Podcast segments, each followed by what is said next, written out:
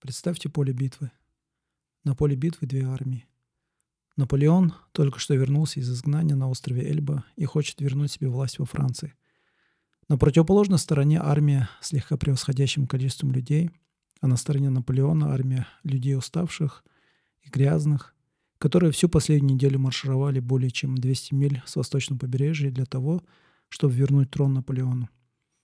Их цель кажется абсурдной и невыполнимой, но у них есть одно большое преимущество. Среди них есть человек в старом сером мундире, который говорит на французском с тяжелым корсиканским акцентом. Человек, в верности которому поклялись люди с обеих сторон, это человек Наполеон Бонапарта. Наполеон приказывает своим солдатам опустить оружие и выходит к центру бит, поля битвы. Он подходит к вражеской армии на расстоянии в 6-7 метров, и он обращается к ним. «Я ваш император». Он делает еще несколько шагов и драматично раскрывает свой мундир, обнажая свою грудь. «Если среди вас есть солдат, который хочет убить своего императора, вот он я». Среди вражеской армии можно услышать голоса, приказывающие открыть огонь. Но никто этого не делает. Потом слышится другой возглас. «Да здравствует император!» Это был сначала одиночный возглас, который потом перерос во всеобщее скандирование. Люди начали бросать свои ружья на землю. Наполеон поворачивается к своей маленькой армии и улыбается. Его армия только что возросла и двинулась дальше. Ну, как вы поняли, этот эпизод э, подкаста будет о жизни Наполеона Бонапарта, э, завоевателя, императора, э, основателя французской империи, можно сказать, да. И э, этим человеком многие восхищаются уже два столетия. Среди них э, очень много известных людей, в том числе и Рокфеллер. Рокфеллер в старости сравнивал себя с Наполеоном. Эта мысль пришла к нему, когда он был во Франции, в местности, где прошла одна из битв Наполеона. Эта мысль дала нам одну из самых длинных цитат Рокфеллера. Далее идет э, дисклеймер с моей стороны – а цитата Рокфеллера — это чисто мой перевод с английского, поэтому если будут какие-то ошибки, недопонимания, сразу прошу прощения. Итак, вот цитата Рокфеллера. «Трудно представить Наполеона в роли бизнесмена.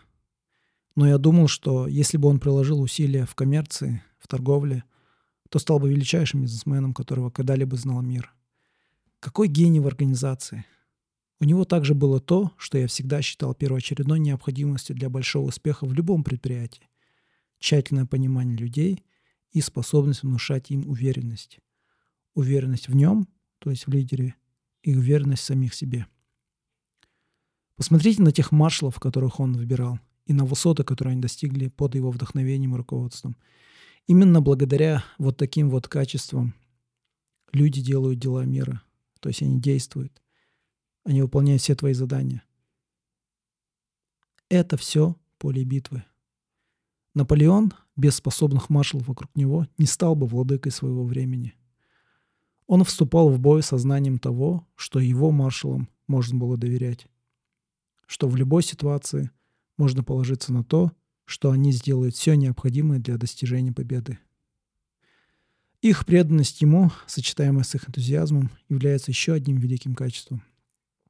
И эти качества, которые Наполеон раскрыл, принесли ему победу – еще одна вещь в Наполеоне — это его человечность. Я имею в виду человечность в широком смысле, конечно. Он был выходцем из народа. В его венах не было той застойной крови знати или королевского рода. В этом он имел преимущество перед монархами Европы.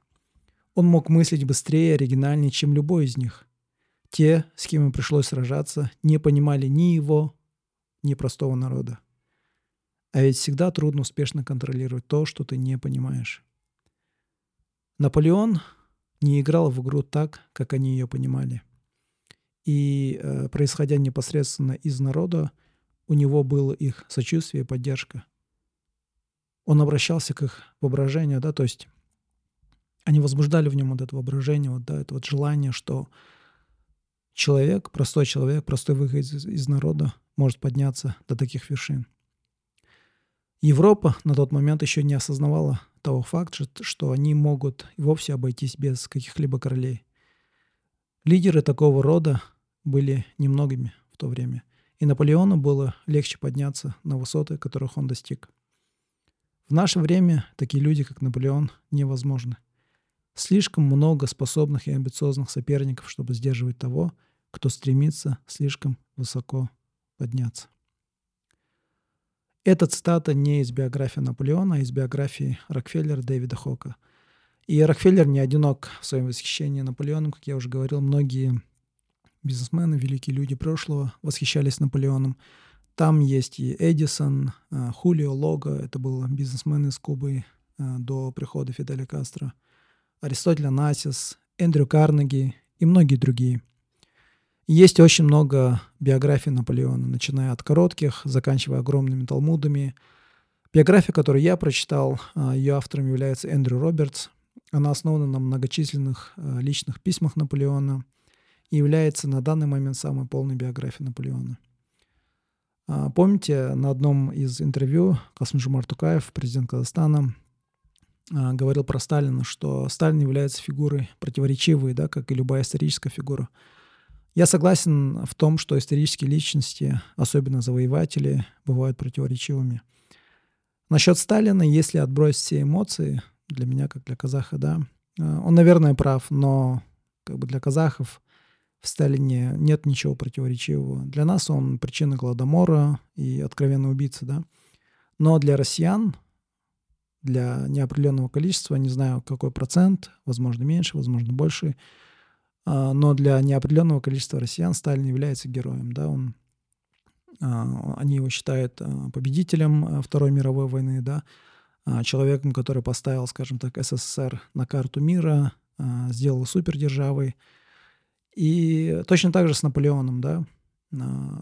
Возможно, для россиян он противоречивая фигура, возможно, нет. Возможно, для россиян Наполеон чисто злодей, да, как для нас Сталин, и им нечего восхищаться, да. Если так, посмотреть вот э, чисто как бы адекватно, да, то в принципе оно так и есть, да. Он завоеватель, он колонизатор, убил множество людей, пошел на Россию, э, как бы вырезал множество людей не только в России, в Италии, в Австрии и все такое, да.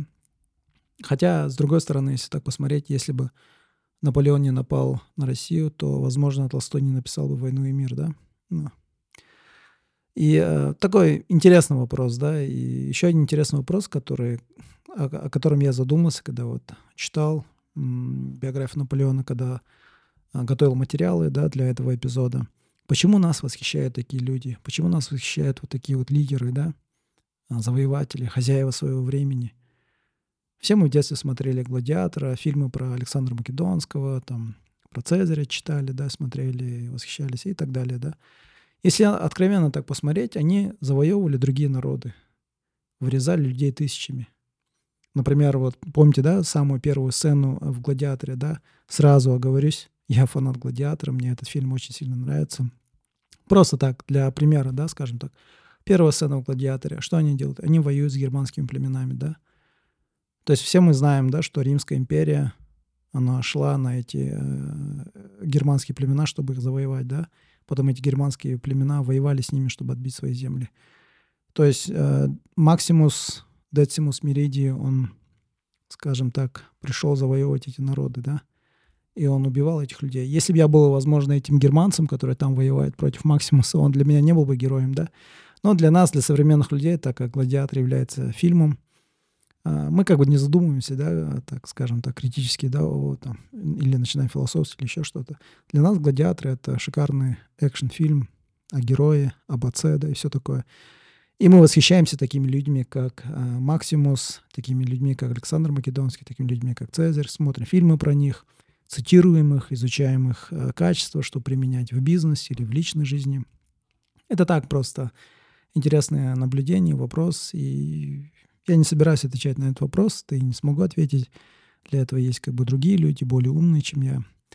Так вот, а, возвращаясь к Наполеону, да, до того, как я начал изучать э, жизнь Наполеона, как бы читать его биографию, я знал о нем только то, что он был завоевателем, да, он был француз, а, то, что он был коротышкой, что оказалось преувеличением, оказывается, со стороны британской пропаганды, да. Ну и, конечно же, все наверняка слышали про его знаменитое эротическое письмо Жозефине, да, ну, как бы не столь эротическое, там просто есть одна такая э, эротическая, скажем так, э, момент такой есть. Ну и, конечно же, «Битва при Бородине», да, знаменитое стихотворение Лермонтова, мы все в школе учили. Ну, наверное, это все, да. Но когда начал читать, я начал много чего раскрывать, да, задаваться очень такими интересными вопросами. Потом дальше решил прочитать «Войну и мир», да, Толстого. Так что, скажем так, на, биография Наполеона также вдохновила меня прочитать «Войну и мир», да. Наполеон представлял собой огромный потенциал человечества как хорошему, так и плохому.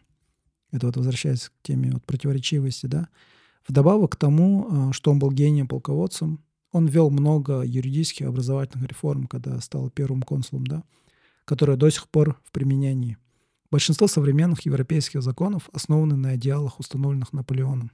Всего лишь после шести лет прибытия во Францию, как политический изгой, он завоевал Францию.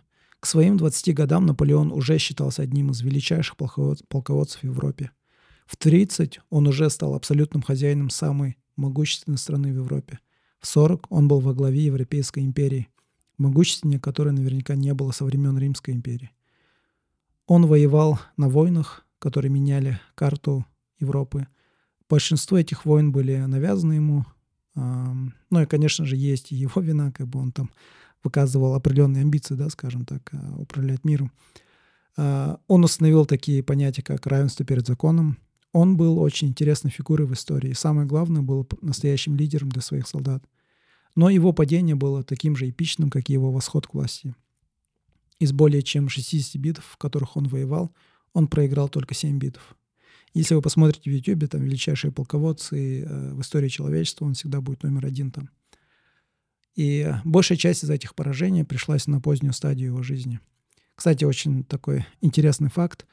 А, изобретением локомотива мы отчасти обязаны Наполеону, да, а, когда вот в 19 веке в Европе шла война, всех лошадей в Британии отправили на фронт, да, на войну. И шахтерам а, в Британии было сложно выводить уголь из шахты, и они начали думать, да, как можно вот без лошадей вытаскивать вот эти вот тяж, тяжелые угли, да, тоннами, и они придумали локомотив.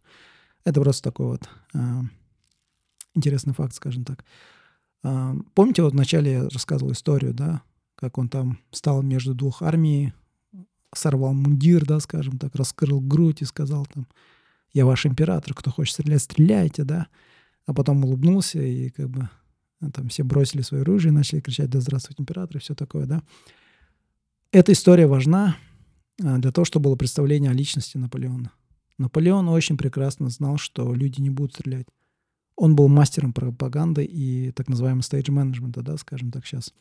То есть а, он контролировал каждый, каждый шаг, каждый исход, каждую информацию, которая входит, да. И он с самого начала знал о важности создания образа и очень внимательно курировал свой образ, свой бренд, говоря современным языком. Он очень внимательно курировал вот этот вот свой бренд во всех медиа того времени, да, в книгах, в живописи, в скульптуре, в архитектуре. Живи он в наше время, он был бы, наверное, миллион, э, он бы имел, наверное, миллионный фолловер во всех соцсетях, да, возможно, он был бы как Илон Маск, да, Илон Маск является самой важной политической фигурой, которая не является политиком, да. ну, что-то в этом роде, да. Это очень важная характеристика Наполеона. Еще раз повторю, он всегда знал важность создания образа, бренда. Конечно, легко представить себе гения, э, таланта, который побеждает благодаря своей храбрости, своему уму. Э, но Наполеон был очень умен. Он знал о важности создания образа, о важности пропаганды. Он напрямую обращался к народу и к политической элите через свои военные брошюры. Каждый раз, когда он завоевывал страну, первым делом он там создавал издательство, открывал издательство, да, чтобы выпускать газеты – которые, конечно же, проходили через его цензуру. А, он очень аккуратный, внимательно создавал и контролировал нарратив, да, как сейчас говорят. Эндрю Робертс а, в деталях рассказывает о его детстве, о молодости Наполеона. Наполеон с детства любил читать, любил математику и географию. А, и он говорил, что чтобы быть хорошим генералом, необходимо знать математику. У него была фотографическая память, он также любил историю, и он придерживался теории великого человека истории. Он любил читать биографии, любил литературу. Кстати, вот, э, вот сколько биографий я читал, биографии великих людей, большинство из них любят читать книгу. Они прям с детства читали книги, на них это очень сильно влияло, да. И вот еще один момент, который я вот говорил, то, что Наполеон придерживался теории великого человека истории, да. Отчасти э, как бы вот эта вот теория, знание вот этого мне дало повод почитать э, «Войну и мир». Для тех, кто знает или не знает, да, «Война и мир», кроме того, что это роман, это, можно сказать, такой контраргумент вот этого теории великого человека. То есть весь роман — это контраргумент этой теории. И э, любителям истории, которые не читали «Войну и мир», я очень сильно рекомендую почитать «Войну и мир». Есть как бы тонны видео в интернете, да, где... А, ну, там, конечно же, э, большинство видео это будут чисто такие а, раскрытия, да, а, тематики войны и мир, там, любви, э, характеры персонажей разных, да, там, Ростовы какие они, там, Безуховы какие они, все такое. Но для меня лично самым главным было вот это вот его размышления, его философия истории и его, так скажем, контраргументы да, против теории великого человека истории. Поэтому я всем очень сильно рекомендую «Войну и мир» тоже прочитать. А касательно детства, с самого детства Наполеон проявлял интеллектуальное превосходство да, по сравнению со своими одноклассниками. И это вот явное превосходство интеллектуальное, скорее всего, создавало ему очень большие проблемы с его одноклассниками. Они насмехались над ним, они его дразнили за то, что он не говорил на идеальном таком пафосном э, французском языке. Они дразнили его за отца, который должен был подтвердить свою знать, да. Они дразнили его за большую голову на тонком теле и за то, что он беднее своих одноклассников. И они дразнили его за то, что он из завоеванной нации. То есть он из Корсики был. Цитата Наполеона. «Я был самым бедным из своих одноклассников. У них были карманные деньги, у меня их никогда не было. Но я был горд и старался не показывать этого. Я не знал, как улыбаться или играть, как другие. Его любовь к литературе разбудила в нем желание писать романы. Он написал несколько романов о безответной любви солдата и э, о его жертвах. Он, видимо, фантазировал себя таким трагическим героем, да, он позже будет писать романы. Э, потом, э, когда станет уже более таким известным генералом, он будет писать аксиомы войны э, в своих брошюрах, он будет писать о важных качествах лидера и генерала и о правилах войны, да. Но э, очень иронично то, что к закату своей карьеры он не будет следовать своим же военным правилам. И он будет нарушать вот эти вот качества генерала, которые он сам же установил, и будет проигрывать сражения в основном из-за этого. Наполеон всегда имел желание стать в один ряд с такими великими людьми, как Александр Македонский, да, он хотел стать вот этим вот великим человеком, который двигает судьбы миллионов людей. Даже его братья видели вот эту вот амбицию. Его младший брат писал, что если у Наполеона будет власть, если он когда-нибудь станет королем, он будет тираном. И французская революция дала ему такой шанс, да, такую возможность, дала шанс ему стать королем. Во время службы Наполеон неоднократно продемонстрировал свою жестокость и беспощадность, свою военную смекалку – находил слабые точки в стратегиях, в тактике, реорганизовывал артиллерию. Он находил слабости в защите врагов. Вел нападение лично, на передовой, проявляя храбрость и смелость, даже когда получил а, рану в бедро, и даже когда его лошадь была убита, когда он был верхом на, на этой лошади. Ему было около 20-24 лет э, в эти времена. В книге в деталях есть описание всех его достижений – еще раз, его достижения были благодаря храбрости, уму, беспощадности и чистой удаче. Кстати, когда читаешь биографии э, разных людей, да, вот таких вот великих людей, бизнесменов, просто поразительно, какую роль играет удача, да. Но я верующий, поэтому для меня это воля Бога, но для остальных людей, да, для большинства людей это удача, да. И Эндрю Робертс тоже пишет об этом, что сам Наполеон признавал, что фортуна на его стороне, и к закату э, своей карьеры он верил, что фортуна его покинула. В 1796 году э, Наполеон был назначен главой итальянского фронта. Его поставили во главе батальона, возглавляемого пятью генералами-ветеранами. Ну и, как всегда бывает, его считали зеленым, но он продемонстрировал свои лидерские качества и начал осматривать войска, слушал жалобы солдат э, и их требования, э, пытался улучшить их положение – и у него было вот навязчивое требование к получению информации. Да, помните, вначале говорил о том, что он был мастером пропаганды, да? Он всегда контролировал нарратив. И он был такой микроменеджер, да, он прям навязчиво прям хотел получать каждую информацию. Для французского правительства, которое назвали э, директорат, высшее командование. Италия считалась второстепенным фронтом. Основные силы и внимание были сосредоточены на Германии, поэтому армия Италии была на заднем плане. Перед приходом Наполеона она, эта армия, находилась в очень жалком состоянии. Из-за того, что она считалась как бы второстепенным фронтом, туда не поставляли теплую одежду, обуви не было у солдат, они не получали хорошую еду, похлебку, да, а, им не платили жалования месяцами, и люди начали уже говорить о мятеже. Потом приходит Наполеон, как бы он меняет да, это положение. 10 мая 1796 года, я как бы сейчас рассказываю одно из самых таких а, моментов а, в истории Наполеона. 10 мая 1796 года австрийская армия отступила в Милан через город Лоди. А, в этом городе Лоди там будет а, река, там будет мост. Так вот, пересечение мостов и захват мостов в присутствии врага было постоянно чертой наполеонских походов. Штурм моста Лоди быстро стал центральной историей наполеонской легенды. Да, он часто вот из таких вот своих побед создавал легенды, да, как в начале а, этого эпизода я рассказал, да, когда он раскрыл грудь, вот таким вот а, преувеличением рассказывал такие вот истории, чтобы поддерживать мораль, да. И э, история вот завоевания э, Лоди является одной из таких вот легенд. После этого, э, после этой битвы его солдаты начали называть «Le Petit Corporal» или «Le Petit Corporal», да, маленький генерал, и они привязались к нему. Все мятежные слухи прекратились, битва при Лоди стала таким вот переломным моментом в карьере и в жизни Наполеона. После этой битвы он начал уже думать о себе как о великом человеке. Цитата Наполеона. «Я больше не считаю себя просто генералом, но как человека, призванного решать судьбу людей».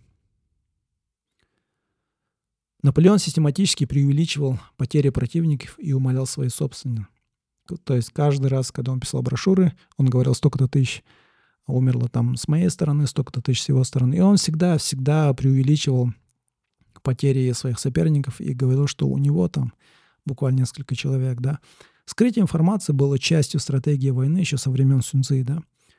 Но а, ошибка Наполеона заключалась в том, что вот эти вот преувеличения, они стали настолько распространенными после каждой битвы, что уже люди начали сомневаться даже в самых великих достоверных победах. Возвращаясь вот, э, к тому, что он начал уже думать да, о себе как о великом человеке, когда он уже позже э, был в изгнании и размышлял о своих вот этих вот годах, когда ему было 20 лет, он говорил то, что в тот момент он поверил, что он выше остальных людей. К нему, ко мне пришла эта возможность. У меня были амбиции. Ко мне пришла возможность творить великие дела, которая до этого была лишь плодом фантазии. Наполеон воспользовался этим шансом, который ему было предоставлено. Да? Как говорится, помните, в «Игре престолов» есть персонаж Мизинец, и у него есть вот эта вот знаменитая э, цитата «Хаос — это ступени», да? А, и французская революция стала такой ступенькой, таким вот трамплином для Наполеона. И Наполеон воспользовался своим шансом. Сколько случаев в истории, да, когда люди упускали свои возможности. А в этом случае Наполеон оказался правильным человеком в правильное время, и он воспользовался этим шансом. Наполеон был не просто военным гением, он был еще и политическим гением. Он сам об этом говорил. Мой гений делится на два. Это военный гений и политический гений. Да? А, помните, э, когда про его детство я говорил про его умственные способности, да, что у него была фотографическая память. К тому же он мог визуализировать порядок и положение тысячи людей в армии прямо в деталях, да. Он знал детали, э, детальную информацию об амуниции, о поставках, скажем, таким микроменеджером, да. К тому же вот его фотографическая память, он вообще владел информацией в деталях. И он обладал способностью в моменте сражения маневрировать армией для достижения максимального эффекта. Еще раз повторю, он обладал способностью в моменте сражения маневрировать армией для достижения максимального эффекта. То есть он, получается, он на карту смотрел, да, как у него, типа как. Он мог визуализировать каждое положение, да, то есть тогда сейчас есть спутниковые камеры, да, там дроны и все такое, там с самолетов, да, см- все смотрят, да, там командный центр смотрит. Этот человек мог визуализировать все это политике Наполеон понимал, что взошла новая эра, и для его власти ему необходима поддержка народа. Во времена а, французской революции, знаете, да, эколите, либерте, там все такое, да, меритократия не поощрялась. Они считали, что меритократия — это когда ты а, даешь по заслугам, да, кого-то двигаешь наверх, кого-то не двигаешь, там кому-то даешь повышение, кому-то нет. во время французской революции они отказались от меритократии, да, то есть это не поощрялось. Но Наполеон вернул меритократию, он начал раздавать медали за храбрость, давал специальные сабли тем, кто проявил себя. Он умело обращался к чувству гордости солдат, да. Он им говорил, что они являются частью великой армии Италии, победившей австрийцев. Вот у него была вот эта вот способность э, красноречия, да, э, как бы вдохновлять людей перед битвой, да, там, после битвы, там, говорить вот эти красивые речи, все такое. Помните, вот э, в «Храбром сердце», когда армия шотландцев противостоит англичанам, они все там, шотландцы сидят, очкуют, да, и в этот момент приезжает Уильям Моллес, да, и он говорит, я Уильям Моллес, там, и все говорят, не может быть, там, Уильям Моллес, там, 2 метра ростом, да, когда у него там из глаз молнии бьют, а когда он пердит, там, из жопы там а, гром, гром, да, бьет. И он говорит, я Уильям Моллес. И я вижу целую армию моих соотечественников, решивших сразиться с тиранией.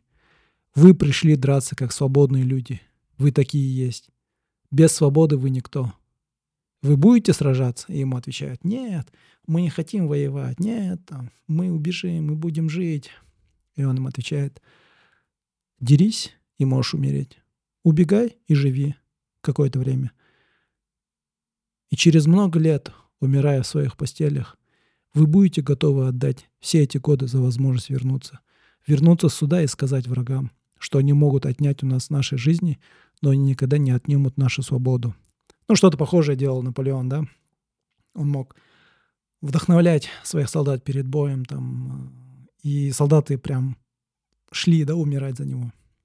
Наполеон побеждает австрийскую армию в еще нескольких очень важных битвах и завоевывает Италию. А, он вел переговоры с Папой Римским в Вероне, который нарушил перемирие. Но он уверил Папу Римского, что он в безопасности. И, но как бы он не хотел его отправлять в тюрьму, да, он боялся, что если он накажет папскую ассамблею или отправит их в тюрьму, то это принесет ему пожизненную ненависть всех католиков да, в Европе. А Наполеон здесь такой проявляет а, такую вот мудрость и понимание человеческого поведения. А, армия Италии запускает новый журнал, названный в честь Наполеона.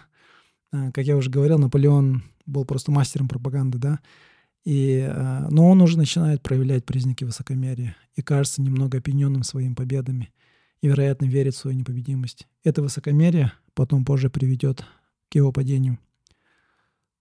Наполеон становится слишком популярным, а популярные люди, особенно полководцы, представляют угрозу для власть имущих. И в этот момент у них как раз были, а, начинаются терки а, с Британией, да, и Бонапарт объясняет а, французскому правительству, что Франция еще не готова к прямой конфронтации с британским флотом – а, Наполеон предложил другие варианты дальнейших действий для Франции, и одним из них было завоевание Египта для подрыва интересов Британии в регионе и в Индии. Наполеон, знал, зная, что он становится политической угрозой, предложил как один из вариантов а, завоевать Египет. А, для французской власти это была отличная возможность. Да? Если Наполеон будет успешным, то Франция подорвет влияние Британии, а если нет, то такая неудача станет отличным предлогом для того, чтобы избавиться от Наполеона. Здесь дальше мы видим а, именно в этом походе то, что Наполеон не только занимался военными экспедициями, да, но он еще очень сильно интересовался наукой, да, и поэтому, когда он поехал а, в египетскую экспедицию, он взял с собой не только военных, но и научных людей, там, людей искусства, да, он, он взял с собой группу примерно из 167 ученых художников, писателей, архитекторов и так далее.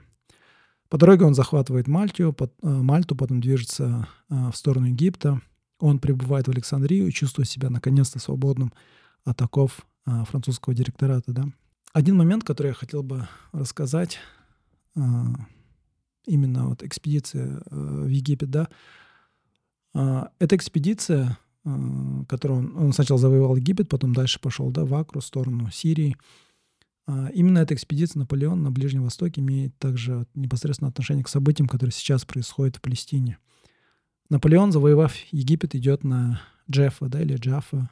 Это вот нынешняя граница Египта и сектора Газа, да, это вот а, самая южная часть сектора Газа, куда сейчас идут все беженцы. А, Наполеон берет в осаду Джафу, в котором укрылись мусульмане, да. Эти мусульмане до этого при другой битве обещали ему не воевать против него, но они как бы решили не держать свое слово и заново пошли воевать против Наполеона, да, и они все укрылись в городе Джафа.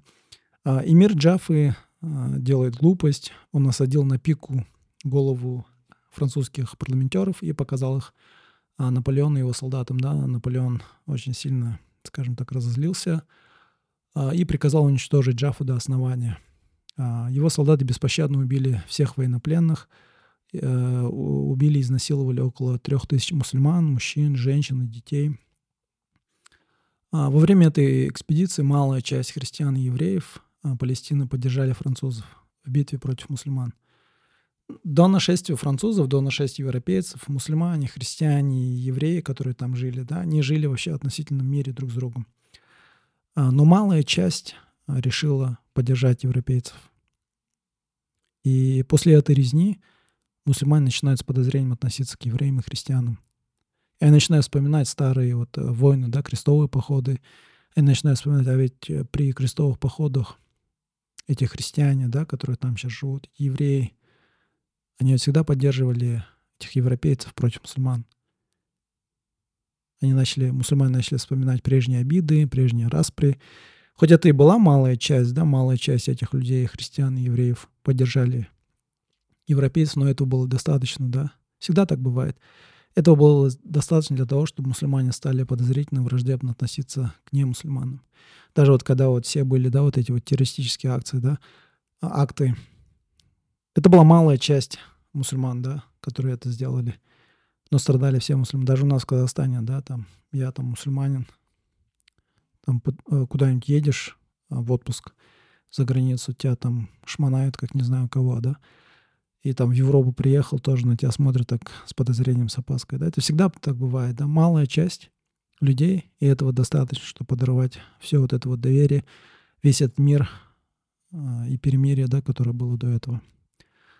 Ну ладно, возвращаясь э, к Наполеону, после этого, э, этих экспедиций в Египте он возвращается во Францию, возглавляет переворот, становится первым консулом, да, потом дальше уже назначает себя императором. А, помните цитату Ницше, когда долго смотришь в бездну, она смотрит в ответ. Или он в «Темном рыцаре», да, а, в «Бэтмене». Харви Дент, вот этот вот двуликий, он говорит, ты либо умираешь героем, либо живешь долго и становишься злодеем. И точно так же с Наполеоном, да, он потихоньку становится тем, против чего он боролся молодости.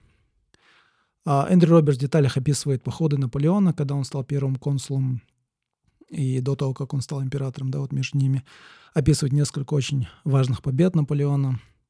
А, знаете, сейчас вообще э, классно, да, вот э, сейчас на YouTube есть очень много материалов, есть разные каналы, там Kings and Generals, Epic History, вот несколько каналов, да, которые анимированно показывают все битвы Наполеона. Когда читаешь э, в книге, так сложно чуть-чуть визуализировать и представлять положение войск, артиллерии, кавалерии, там, нападений, все такое, там, представлять географию, холмы, где что, кто что взял и как это было, да.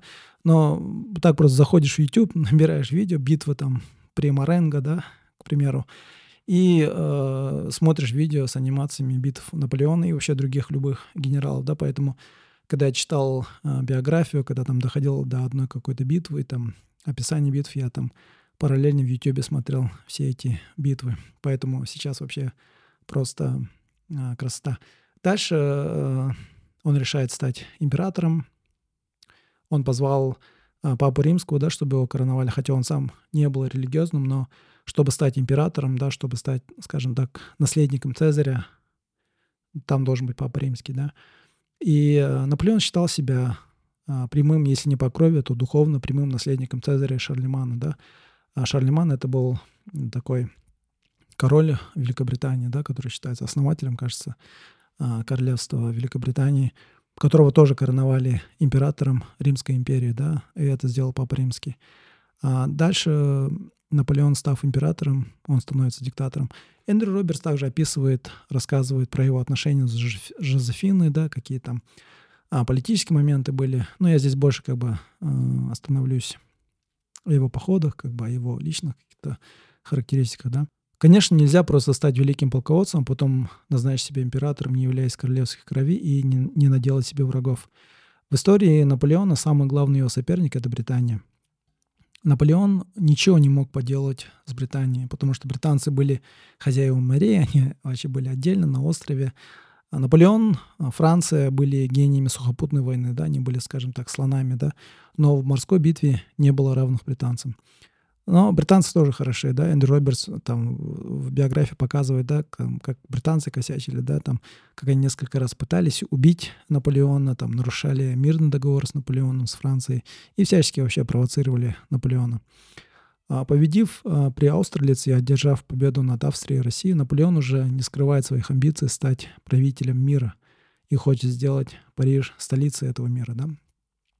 Один из биографов Наполеона сравнил его империю с небоскребом, который был построен очень быстро и на шатком основании. А, Джефф Безос это не относится к биографии а, Наполеона, просто к примеру, да, о том, а, чтобы понять его империю, да, как он ее быстро построил. Джефф Безос говорил, что мы хотим построить бизнес, который проживет долго и выдержит испытания временем. Если ты посадил дуб, надо дать ему вырастить из зерна в саженец – а потом в могучее дерево. Нельзя пропускать ступени. Точно так же империя Наполеона была построена очень быстро и на шатком основании. Он ввязывается в проигрышную войну на Пиренейском полуострове. Там а, испанцы воюют против него, используя а, тактики партизанской войны. И Наполеон не может выиграть эту войну. А, и в этот момент у него с Россией, с Австрией начинаются вот а, терки, да, как бы недопонимания. А, как раз до биографии Наполеона я читал биографию Лоуренса Равийского, да, и как он помог арабам вести а, партизанскую войну против османцев. А, и я понял, прочитав биографию Лоуренса Равийского, прочитав биографию Наполеона, да, как он воевал на, в Испании, да, и потом, как бы, учитывая вот эти все истории Америки во Вьетнаме, в Афганистане, так понял то, что скорее всего, партизанов вообще не победить, да, что это невозможно. И вдобавок к тому, что он ведет войну на нескольких фронтах, здоровье Наполеона начинает ухудшаться, и возраст дает о себе знать. Ему уже за 40, он все больше страдает инфекцией мочевых путей, а, возможно, расстройство гипофиза и даже эпилепсия. Также неудачная экономическая политика Наполеона приводит к развалу отношений между Россией и Францией. А Наполеон принимает неудачное решение вторгнуться в Россию. Наполеон берет с собой поход историю Чарльза VII, короля Швеции, написанного Вольтером. Это вот очень такой интересный момент, да, и э, здесь очень большая ирония, скажем так. А, Чарльз VII был успешным военным полководцем, таким же, как Наполеон, да, и он тоже, как и Наполеон, решил вторгнуться в Россию а, веком ранее. Это решение стало фатальным для Чарльза VII, он там 8 месяцев там скитался по этим тундрам, да, там в ужасных условиях, и потом после э, многочисленных болезней, скитаний, э, его солдаты а, проигрывают, а, его армия, армия Чарльза VII проигрывает войну, и это приводит к упадку Швеции как державы, да.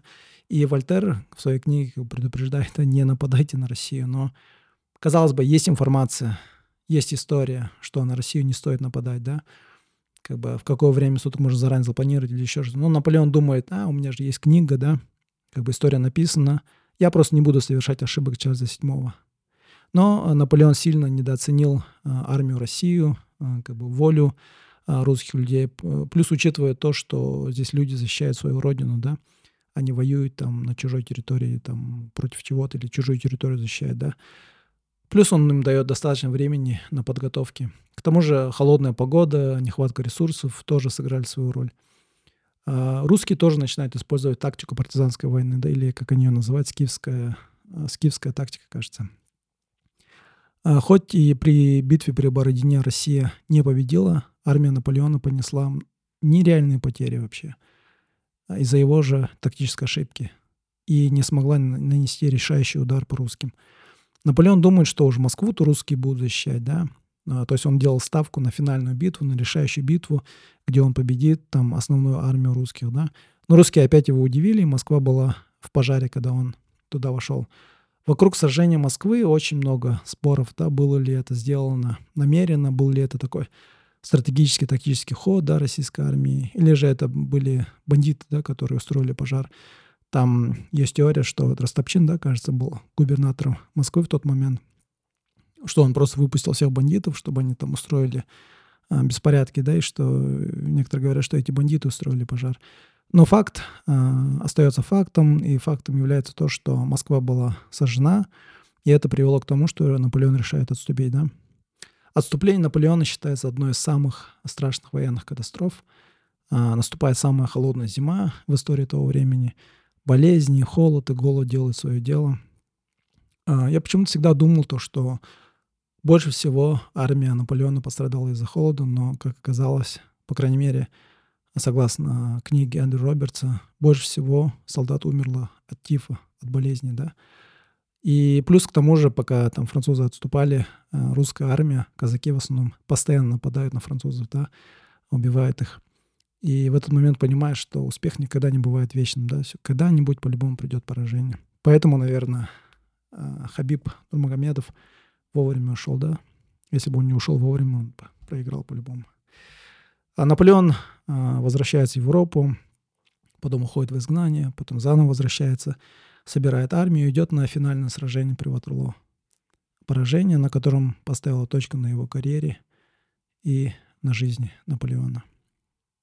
У меня на этом все. А, я всем рекомендую прочитать эту книгу или вообще же прочитать книги про биографию Наполеона. Я пропустил очень много деталей. Эндрю Робертс там уходит в нереальные детали, каждую битву описывает. Каждый э, такой момент в истории Наполеона описывает, э, описывает его отношения с Жозефиной, э, его э, отношения с его любовницей, потом со второй женой, как он пытался э, как бы сделать себя легитимным, да, э, в глазах э, королевской знати Европы, да, и все такое там. Это очень сильно напоминает историю Гетсби, да, то, что элита никогда тебя не примет, да, никакую выскочку в свои ряды. А у меня все на этом. Всем спасибо. Пока.